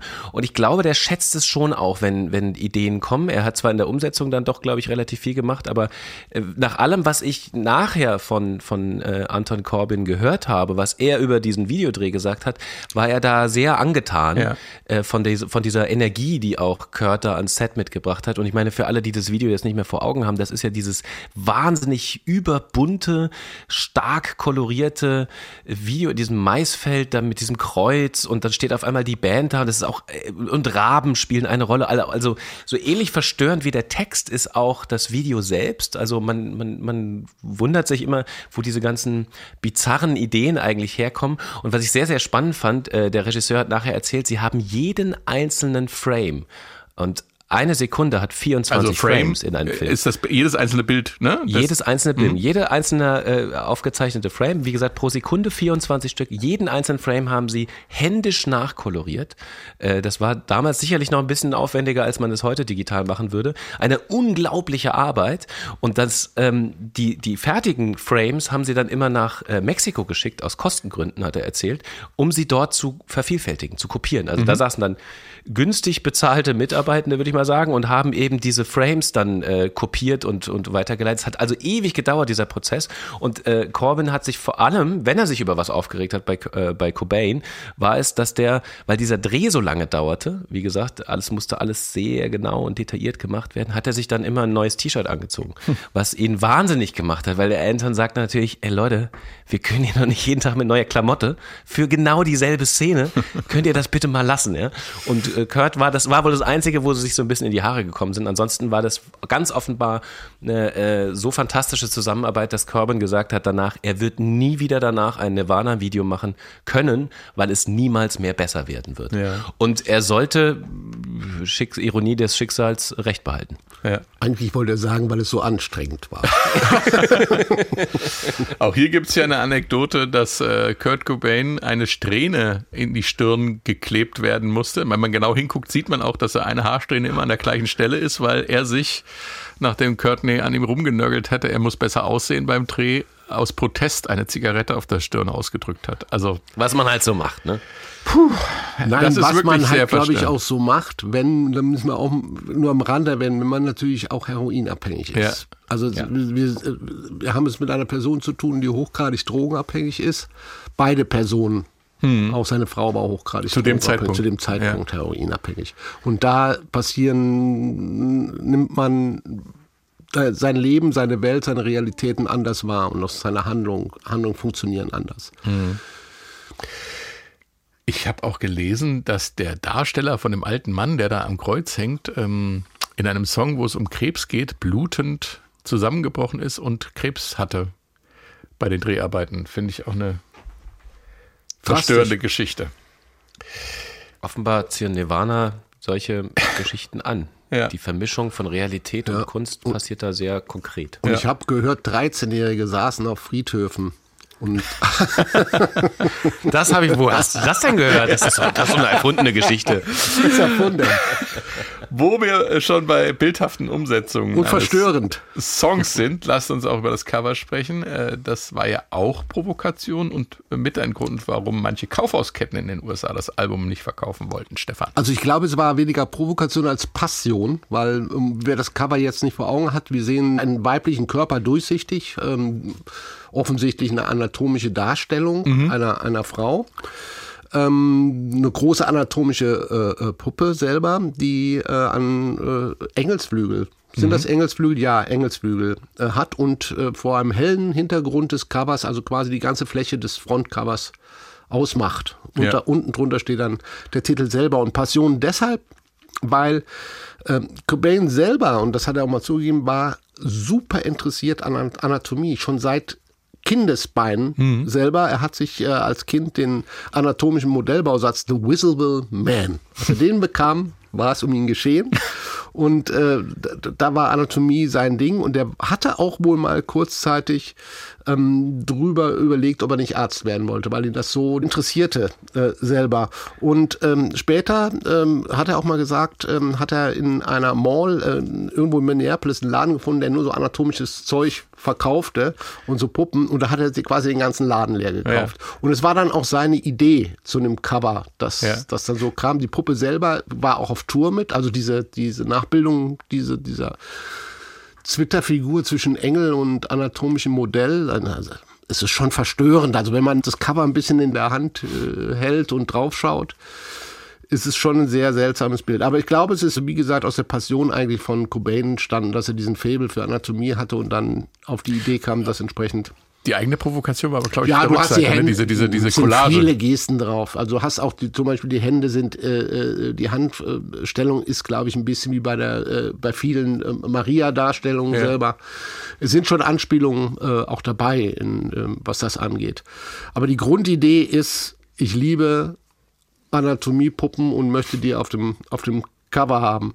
Ähm, und was man natürlich auch zum Cover sagen muss, ist, die Scheibe sollte ja eigentlich nicht in Utero heißen. Also es gab äh, vorher schon Titel und dann, es hätte sein können, dass zum Beispiel auf dem Cover gestanden hätte, I hate myself and want to die. Das war, ja, wir, das ist jetzt, wir bringen es wieder mit, mit der Zukunft in ja, Verbindung selber, aber es scheint wohl ein eher sarkastischer mhm. äh, Satz gewesen zu sein, der, der auch funktionierte. Die Band war, war dafür, bis man dann plötzlich merkte, oh Mist, wenn wir das aufs, aufs Cover schreiben, dann kriegen wir natürlich Ärger, selbstverständlich, weil es natürlich diesen, diese Suizidaufforderung mit in sich trägt und das können wir nicht machen. Und deshalb ähm, hat man das nachher geändert. Tja, das war bei John Lennon auch so, dass man nach seinem Tod die diversen Schießfantasien in den Songs hatte. Ne? Also Happiness is a Warm Gun. Ja. Das, da kommt man dann auch posthum sozusagen auf die Idee, das damit in Verbindung zu bringen. Wie gesagt, es gab Kaufhäuser in den USA, die wollten die Platte nicht verkaufen. Das Cover war der eine Grund, das andere war der Song hier, Rape Me.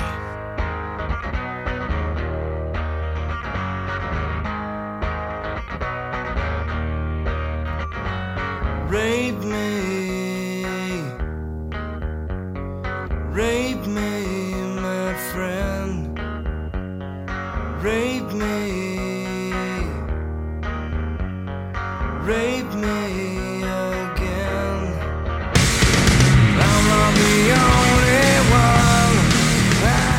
Me oder auf Deutsch Vergewaltige mich. Ein Song, der sich gegen sexuelle Gewalt richtet, aber im Titel scheinbar dazu aufruft, der muss anecken. Was steckt da dahinter, Jo? Ich habe mir die Frage gestellt, wie wäre das, wenn eine Band heute so einen Song veröffentlichen würde? Und ich bin mir ziemlich sicher, wir würden eine ganz ähnliche Debatte führen, ähm, ob das jetzt irgendwie eine Verharmlosung von Vergewaltigung ist, ob man sich überhaupt in die Rolle eines Vergewaltigungsopfers so hineinversetzen darf, wie es Kurt Cobain in dem Moment getan hat. Ist das gestattet? Äh, wie gehen denn, äh, wie sehen das denn die wirklichen Vergewaltigungsopfer? Können die damit was anfangen oder werden die dann wieder retraumatisiert? All mhm. diese Diskussionen haben die damals geführt. Wir würden sie heute, ich glaube, fast just gleich führen.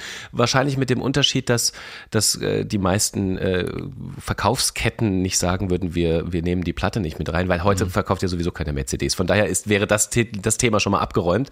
Ähm, das wurde ja damals auch irgendwie groß gemacht, weil es bei den MTV Video Music Awards nicht aufgeführt werden durfte. Wenn ich mich recht erinnere, hat aber dann Kurt äh, gesagt, okay, ihr habt uns verboten, das zu spielen. Dann spielen wir einen anderen Song. Dann hat er aber trotzdem noch mal so zwei, drei ja. Takte angespielt. Einfach mal so, um hier den Stinkefinger rauszuzeigen.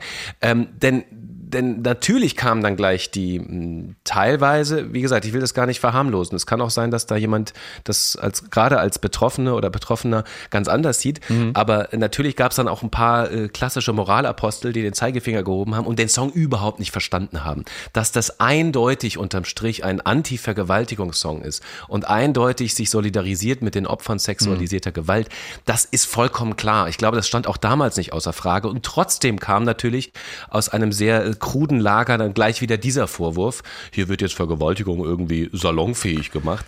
Das ist natürlich Quatsch. Und das war auch, also auch gerade was man, wenn man das, sagen wir mal, das äh, Engagement von Kurt Cobain und auch Courtney Love in Sachen Feminismus und eben für Vergewaltigungsopfer sprechend sieht, weiß man, das war natürlich nie eine Intention gleichzeitig ähm, am, am Ende des Tages, äh, so bitter es ist und auch wenn es überhaupt nicht intendiert, intendiert ist, ähm, hilft natürlich so eine Diskussion auch einer Band. Das bringt wieder eine Aufmerksamkeit. Ja. Dieser Song ist natürlich ein, wie Stefan vorhin gesagt hat, wie so ein typischer Grunge-Song. Das fängt ganz leise an, dann wird es wahnsinnig laut, dann wird die zweite Strophe wieder wieder leiser und dann geht's wieder ab. Das ist natürlich ein Song, der jetzt auch einen Kultstatus erreicht hat. Ich fürchte und glaube nicht zuletzt auch wegen der Diskussionen um den Song. Mhm. Also, es war die Tochter von äh, George W. Bush, besaß dieses Album, aber nicht lange. Der, Hat's der Vater abgenommen. Der Vater hat es zerbrochen. Das also, ist auch eine schöne Legende. Ich glaube, Punkt 1, ähm, warum es zu diesem Refrain kam und der Deutlichkeit des Refrains, der ja dann auch irrwitzigerweise in den Konzerten von den Fans laut rausgeschrien wurde. Ja, ja. Das haben wir so auf Konzerten haben wir so 10.000 Leute vergewaltigt mich äh, gerufen. Ähm, ich glaube, eine der Absichten, und das war bei ihm klar, dass er nach den ganzen Diskussionen um Nirvana sind im Mainstream gelandet und haben sich verkauft, mal gesagt hat, Leute, das ist ein Song, den spielt bestimmt keiner. Und weil Jo es schon gesagt hat, das war natürlich auch ein schöner Stinkefinger Richtung MTV. Das werdet ihr nie spielen. Also damit hm. sind wir mal raus aus, aus dem Mainstream mit diesem Song. Obwohl er natürlich die 1 zu 1 Kopie von Teen Spirit ist. Der Anfangriff ist quasi Teen Spirit umgekehrt. Mhm. Ja, also es ist, sie, sie, haben das die 1 zu 1 Kopie von Teen Spirit und setzen da äh, diesen Text drauf.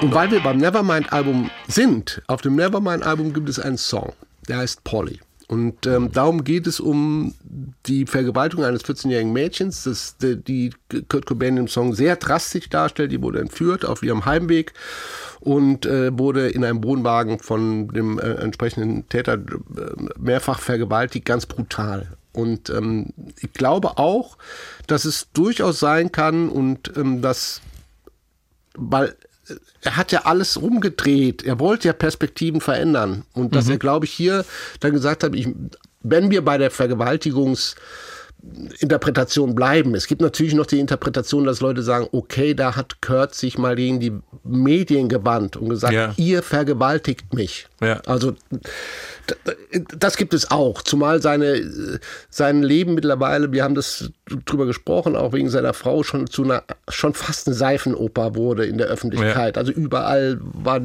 das kann auch eine Theorie sein. Ich glaube eher an dieses, und, und äh, dann, Entschuldige, ja. Äh, du kannst gleich weiter, aber ich glaube, das hat er sogar mal bestätigt. Also der Song wurde ja viel früher geschrieben, ich glaube sogar vor Nevermind wurde der Song geschrieben, aber er hat gesagt im Nachhinein, und da kommen wir wieder zum Kontext und Bedeutung im, im, im Laufe der Zeit. Im Nachhinein hat er gesagt, ja, man kann es heutzutage auch so lesen, nach dem Motto, die Medien ziehen mich hier äh, durch die Seifenoper und vergewaltigen mich quasi. Hat er aber ursprünglich nicht so intendiert. Das hat er auch, äh, glaube ich, in einem Interview relativ deutlich gesagt. Später kann man diese Bedeutung zuschreiben. Anfangs war es gar nicht so gemeint, also mit den Medien. Nein, Klammer das zu. ist ja auch eine, ich finde es aber eine zulässige, aber diese Poly-Variante, weil ich glaube, wie gesagt, weil wir davon Perspektiv wechseln. Also mhm. Äh, musikalisch sollte das Album Perspektivwechsel werden, wieder zum Alten hin. Und dann zu sagen, okay, ich wechsle auch die Perspektive und sage, okay, ich nehme hier die Rolle des Vergewaltigten ein. Das, was ich auf dem anderen Album noch so drastisch beschrieben habe, wo das Opfer und das, was diesem Opfer angetan mhm. wird, beschrieben hat, gehe ich jetzt hin und gehe in diese Position, nehme diese Rolle ein, um dafür, und das hat Jo ja schon angedeutet, also assoziiert um und es, nicht um dissoziiert Schutz, von außen, ja. um, um da quasi äh, ja, ne, ne, die, die Stellung, eine klare Stellung zu beziehen ähm, ja. gegen das Unrecht. Sollte die Generation X jemals ihren eigenen Lennon haben, jemand, der wirklich an die Erlösung durch Rock'n'Roll glaubt, aber bloße Katharsis nicht mit wahrer Erlösung verwechselt, so ist Cobain verdammt nah dran. Das sage nicht ich, sondern das hat David Fricke vom Rolling Stone zu Heart Shaped Box und Dump gesagt. Und wenn es musikalisch neben dem Opener Serve the Servants noch weitere Songs mit Beatlesker Anmutung gibt, so sind es eben Dump und All Apologies. Und hier ist erstmal Dump. I'm not like them, The sun is gone,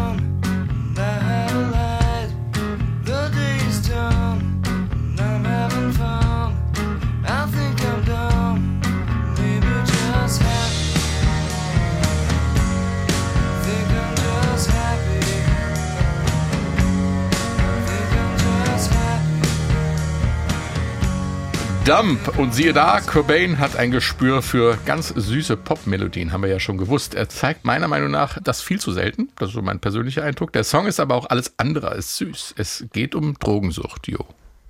Ja, seine Tochter hat mal gesagt, äh, bei diesem Song kriegt sie immer wieder Tränen in die Augen, weil nach, nach ihrer Lesart spiegelt das so die Selbstwahrnehmung ihres Vaters Kurt mhm. am besten wieder. Das Leben mit Drogen, ohne Drogen, der ewige Druck, dieses Role Model sein müssen und sich äh, dann äh, in verlieren in äh, wir haben ja schon drüber gesprochen, er hatte eine wirklich harte Heroinabhängigkeit. Mhm. Ähm, der Song wurde aber geschrieben, wenn ich das richtig äh, nachvollziehen kann, vor seiner Heroinsucht. Äh, das heißt aber nicht, dass er damals davor nicht keine Drogen genommen hat. Im Gegenteil, er hat es auch mal so beschrieben, dass das Marihuana ist ja quasi die äh, oder und auch alle möglichen anderen Drogen sind quasi ähm, der Einstieg gewesen, seine seine Leiter hoch bis zum Heroin. Ähm, mhm. Und da geht's also jetzt vor allem um Kiffen und Marihuana und so weiter, äh, auch im Song deutlich äh, hörbar. Ähm, und gleichzeitig ist es natürlich das Gesamtpaket Kurt, was da auch, ähm, wie du schon sagst, relativ selten mal so deutlich angesprochen wird. Also so ein, so ein autobiografischer, recht eindeutiger Song, das hat man selten gehört. Und wie gesagt, offenbar ist das der Grund, warum seine Tochter damit auch so eine, ja. so eine große Verbindung hat. Aber es geht natürlich, finde ich, ja nicht nur um Drogenproblem, sondern auch um, um Glücklichsein. Dass er ja auch singt in dem Text selber, dass er, äh, ist er dumm, aber ist er jetzt vielleicht doch, doch endlich glücklich und ist er da angekommen, wo er angekommen sein wollte. Also so interpretiere ich diese Nummer mit, mit hin. Mhm. Wobei, ja, absolut. Das ist auch die spannende Frage, die Kurt auch in, in Interviews angesprochen hat. Können dumme, in Anführungszeichen, Menschen nicht manchmal viel glücklicher sein als die Leute, die alles hm. äh, intellektuell begreifen und durchsteigen müssen? Äh, und auch gerade in dieser äh, auch durchaus drogenbenebelten Zeit kann man einfach wahnsinnig glücklich sein, weil einfach der Weltschmerz ausgesperrt wird. Und manche Menschen, die vielleicht nicht ganz hohen IQ haben, sitzen dann, wie er es auch mal gesagt hat, äh, alleine vor ihrem Fernseher, ohne Familie, ohne alles und sind trotzdem glücklich. Wie geht das denn? Ja, und wir gehen da jetzt so eine Textinterpretation. Das, da, ich möchte kurz noch ansetzen, weil in Francis Farmer Will Have a Revenge von Seattle übrigens wieder ein, geil, ein typisch geiler Titel. Kleine Kurzgeschichte. Nein, der konnte tolle Titel schreiben, ja. oder erfinden zumindest. Und da gibt es zum Beispiel die Zeile, I miss the comfort of being sad. Ja, ich vermisse das Gute daran, traurig sein zu dürfen. Also was auch mit dem mit der Teenage-Angst zu tun hat. Ja, ja, dass diese, ja, das war da und das war alles schön und dann ist auch was draus entstanden und mhm. äh, ich glaube, das greift da auch so. Ja, da auf dieses, auf dieses Glücklichsein und das ist er jetzt. Er ist aber ganz unwohl eigentlich in dieser, in dieser Rolle. Er kann es gar nicht begreifen. Man, er hat ein Kind. Und wenn man das sieht, wie er sich, also in der, das öffentliche Bild sieht mit seinem Kind, das war sehr liebevoll, der mhm. Umgang mit seinem Kind. Und äh, dieses Glücklichsein, das er sicherlich auch abfährt in seiner, in seinem Kosmos, den wir nicht begreifen können, so richtig, glaube ich. Und äh, dann doch wieder das Sehen danach, eigentlich war diese, diese Konflikte, die ich hatte mit mir, äh, die Zeit, was mir am meisten gebracht hat. Mhm. Also das ist, und ist es dann, und dann kommt Jo, ist es dann nicht vielleicht, ja, dann, vielleicht bin ich ein bisschen blöd. So, reicht auch. Auffällig ist äh, das Cello, das hier zu hören, ist nicht gerade ein Crunch-Instrument. Crunch, Crunch-Instrument, Stefan. Crunch, Crunch. Nein, ist es nicht. Ähm, ist natürlich kein äh, Crunch-Instrument, wurde äh, bei verschiedenen Songs eingesetzt. Ich habe, ähm, es gibt im Netz natürlich auch irgendwie äh, Isolated Tracks heißt das, ja. also wo die ganzen einzelnen, und da habe ich mir das Cello mal angehört, das im, im Mix wirklich schön klingt. Wenn du dir das einzeln anhörst, ist das das ist richtiger Crunch. Also das, okay. das macht und andere Passagen sind was dieses was ja. Cello kann ja zweistimmig, ja, dieses dieses dieser komische Cello Klang und ja. das ist es ist schon sehr crunchy. Es ja. passt. Es wirkt im Mix in der Tat ähm, sanfter. Aber das ist ja vielleicht schon mal ein Fingerzeig, wo es hingehen hätte können mit Nirvana. Ne? Ja. Ein Anspiel auf das Cello, was dann in uh, All Apologies Ja, Apologies, klar. Ja. Das ist, ähm, wir, wir, wir, reden drüber. Das sind, ist diese akustische Seite, die mhm. hier wieder aufkommt, die ich persönlich sehr, sehr stark finde. Ich finde, nicht nur hier hat er Popmelodien, auch die anderen Songs hatte teilweise sehr, sehr schöne äh, Melodiefragmente drin, die man natürlich nicht so wahrnimmt, weil sie zwischen Schreien und Verzweiflung plötzlich auftauchen in einem ganz anderen Soundkonzept. Und wir haben dieses akustische und wir werden nachher natürlich noch auf, bei All Apologies drauf kommen, auf die Verwandtschaft zu REM. Und vielleicht, da sind wir jetzt, da sind wir jetzt und vielleicht die Idee von Kurt Cobain, ich hänge mich da ganz weit aus dem Fenster, dass das hätte das nächste Album sein können, nämlich der Schritt, ich möchte gerne akustisch sein wie REM. Gut, und ähm, wo wir da gerade dabei sind. Ganz äh, weit rauskriegen aus dem Fenster. Ganz weit. uns weit rauszulehnen. Ähm, ich springe mit. Dann äh, holen wir jetzt mal den Rausschmeißer aus dem Album raus, der vielleicht Neubier hätte wecken können auf das, was hätte kommen können, aus der heutigen Perspektive gesprochen. Hier ist All Apologies. What else should I be? All Haben wir das Cello wieder? Ja. Melodie ist REM, absolut.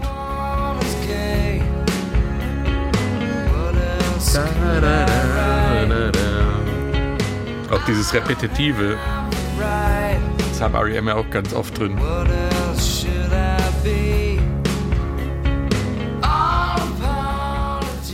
Kleinen Melodien, die sich ständig wiederholen. Ja, ja, jetzt.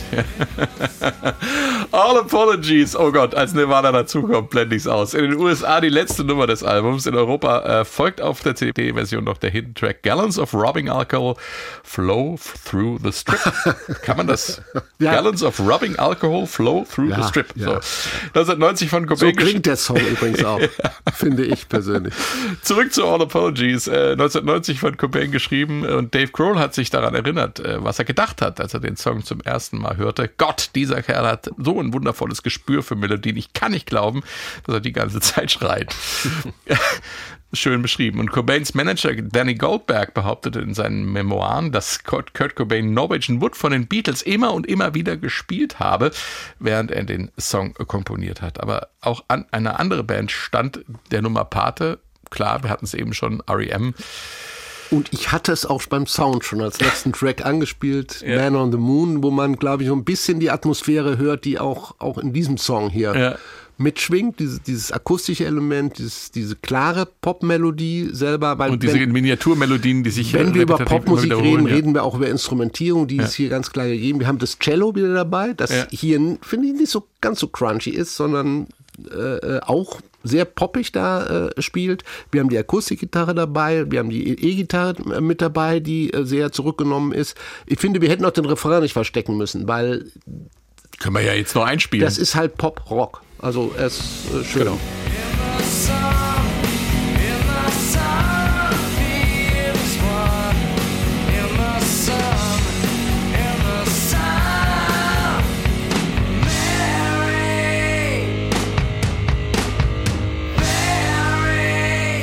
Ähm, und das lag dran, weil Cobain, sagt er selber, REM-Fan war. Er, er, fand die Band ganz groß. Jetzt bin ich mir nicht sicher, ob er die Band, äh, die, die College-Band REM groß fand, weil da klangen die natürlich auch ein bisschen anders äh, als auf Man on, on the Moon. Also da ja. war es auch eine Underground. Ähm, ja, die haben sich ja lange begleitet, die kannten College, sich auch gut. College Rock Band, ja. die kannten sich gut, das war dasselbe Metier selber. Aber es war auch eine Nummer, wo natürlich Albini, die Originalversion, gerade bei der Nummer nicht so richtig gefiel und wo die Nummer dann neu abgemischt wurde. Und mhm. eigentlich für mich, um es nochmal zu erwähnen, der Verweis, auch wenn wir Nirvana unplugged betrachten, was da passiert, ähm, dass das eine Zukunft hätte sein können, zumindest ein Album lang für Nirvana sich im akustischen Metier rumzutreiben. Mhm. Und du hast es vorhin so vorsichtig gesagt, dass du dich so weit aus dem Fenster lehnst. Ich, ähm, ich stimme dir vollkommen zu und ich glaube, da gibt es auch also viele Gründe. Wir haben gerade Dave Grohl gehört, der gesagt hat, ne, Wieso schreit er immer so, obwohl er so gute Melodien kann? Äh, Cobain selbst hat äh, gesagt, ähm, diesen Sound, den würde er sich von Nirvana noch mehr wünschen. Also er selbst hat es auch bestätigt.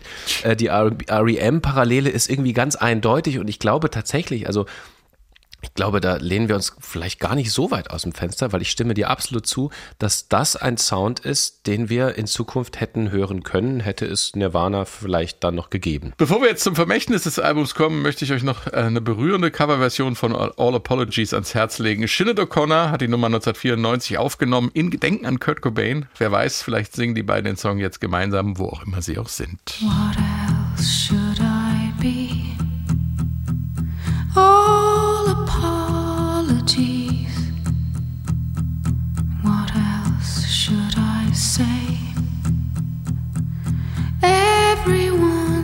is gay. What else could I write? I don't have the right. Da kriege ich feuchte Augen. Das ist unfassbar schön und das zeigt auch, wie die was für Melodien das Weil sind. Weil der Song der so schön da. ist. Ja, ist der Song ist einfach schön. Ja, unfassbar, ja. Und geben wir es zu, wenn wir uns durch das Album durchgehört haben, gerade durch die letzten, bist du froh, dass ich bin, ich sage jetzt mal an dieser Stelle so wie es ist. Ich bin kein großer Nirvana-Fan. Also das ging mhm. für mich, Geht ich bin auch, auch kein Kind der 90er, es ging so nicht so an mich ran. Also ja. vielleicht war es auch der Hype, der mich da ein bisschen äh, äh irgendwie weggedrängt hat von mhm. und mit der Beschäftigung mit der Band. Jetzt habe ich mich ganz viel beschäftigt mit der Band und ganz viel beschäftigt mit diesem Album, das ja noch nicht mal das das Überalbum war, auch ein erfolgreiches Album, ein Meilenstein, sonst wäre es nicht hier in der Diskussion und es war der konnte richtig gute Songs schreiben. Ja. Also das ist, ich gebe dann, das ist so zwischen seiner Attitüde, ich, da bin ich mir halt nicht sicher, weil das, man kann ihn halt nicht, man, es gibt wenig Interviews, in Interviews ist er auch immer so, ja, sagt er jetzt, was soll ich von ihm halten, was will ja. er mir? Und ich glaube, dass hätte er das für sich erkannt, und er hat es ja auch zumindest mal, Jo hat das ja eben gesagt, so wahrgenommen für sich, was auch sein Talent ist. Es hätte so viel Schönes mhm. Noch, ja, Schönes, ja, tut mir leid. Auch die das, Zukunft da, leuchtend hell hat Q Auch was da laut ne? ist, ist, ist für die Band schön. Aber es hätte, ihr wisst manchmal, Pop, ja, poppig Schönes, ja, ja. ohne das jetzt negativ, ähm, dieses, den Begriff Pop zu verwenden, kommen können. Und es war für mich auch eine echte Erleuchtung das Album jetzt mal wieder so zu betrachten und in der Gänze dann hinten bei diesem Song rauszukommen und zu sagen, wow, was war Wobei ich jetzt auch nochmal eine Lanze brechen muss. Nicht, dass wir hier. Ihr eine, seid also ja schon weiß, beim Fazit hier. Du, du, achso, wir, ich dachte, wir sind ja schon auf der. Also, ja, ja, aber ist ja gut so. Ich, ich, weiß, du hast es überhaupt nicht so gemeint, aber äh, man könnte es vielleicht so missinterpretieren, dass man tatsächlich, ich würde mal eine Lanze brechen für die, durchaus für, für den Shepard-Sound. Ne? Also ich äh, denke an das Schlagzeug in der Küche, was in der Küche aufgenommen wird. Ich denke an das Geschrei. Ich denke an diese äh, verzerrten Gitarren, die äh, Gitarrensoli imitieren. Das gehört auch zu Nirvana. Das ist, finde ich, deswegen sage ich, ähm, ist dieses In Utero Album auch genau das spiegelt das Potenzial wieder, was diese Band gerade hat. Es ist sehr unterschiedlich. Wir haben es gerade gehört, ne? die eher schönen, im, im besten Sinne schönen, poppigen, melodiösen Songs. Gleichzeitig haben wir das Geschepper, wir haben die ironisierte Hardrock-Geschichten mhm. irgendwie am Anfang gehört. Und all das passiert da gleichzeitig. Und ich bilde mir ein, und da hänge ich mich jetzt vielleicht ein bisschen weit aus dem Fenster, das ist auch das, was ähm, ganz offenbar in Kurt Cobain in dem Moment äh, stattgefunden hat. Also all dieses gleichzeitig und diese Zerrissenheit Zerrissenheit. Und jetzt gerade hat man sich ganz offenbar, siehe Ende Album, so ein bisschen auf den Weg in eine Richtung begeben und dann war es vorbei. Ne? Das hat. Mhm. Das, ähm, das ist natürlich auf der einen Seite absolut traurig, weil man nicht genau weiß, wohin wäre das gegangen. Gleichzeitig ist ja dieses Unfertige, hat auch etwas Tröstliches, finde ich. Denn wenn der Traum nicht ausgelebt wird, ne, wenn er nicht in eine neue Platte gepresst wird, dann bleibt er eben ein Traum, den wir Fans, ich bin Fan, einfach auch weiterträumen können. Also ich stelle mir dann so in meinem Kopf vor, ah, das, da wären noch schöne drei, vier, fünf Alben rausgekommen. Siehst du, und ich frage am Ende immer, äh, was ist das Vermächtnis vom Album? Äh, ich glaube, Jo, du hast die Antwort schon gegeben. Das brauche ich gar nicht mehr fragen. Sehr schön, das, schönes Schlusswort. Das ist meine Antwort. Mehr dazu gibt es in unserer SW1 Meilensteine-Folge zu Nirvana Unplugged in New York. Kann ich sehr empfehlen. Da sprechen Katharina Heinius und ich mit dem Kriminalbiologen Dr. Mark Bennecke über die Todesumstände von Kurt Cobain und auch die Folge zu Nevermind kann ich euch wärmstens ans Herz legen. Wer noch mehr zum Meilenstein-Album in Utero erfahren möchte, den seien unsere Shownotes empfohlen, findet ihr am verlässlichsten auf sw1.de. Da gibt es dann auch einen Link zur Albumbesprechung der Kollegen vom YouTube-Channel ähm, Amplify. So, und dann sage ich euch beiden Dankeschön. Sehr und gerne. Es war super, hat mir riesen Spaß gemacht und tschüss.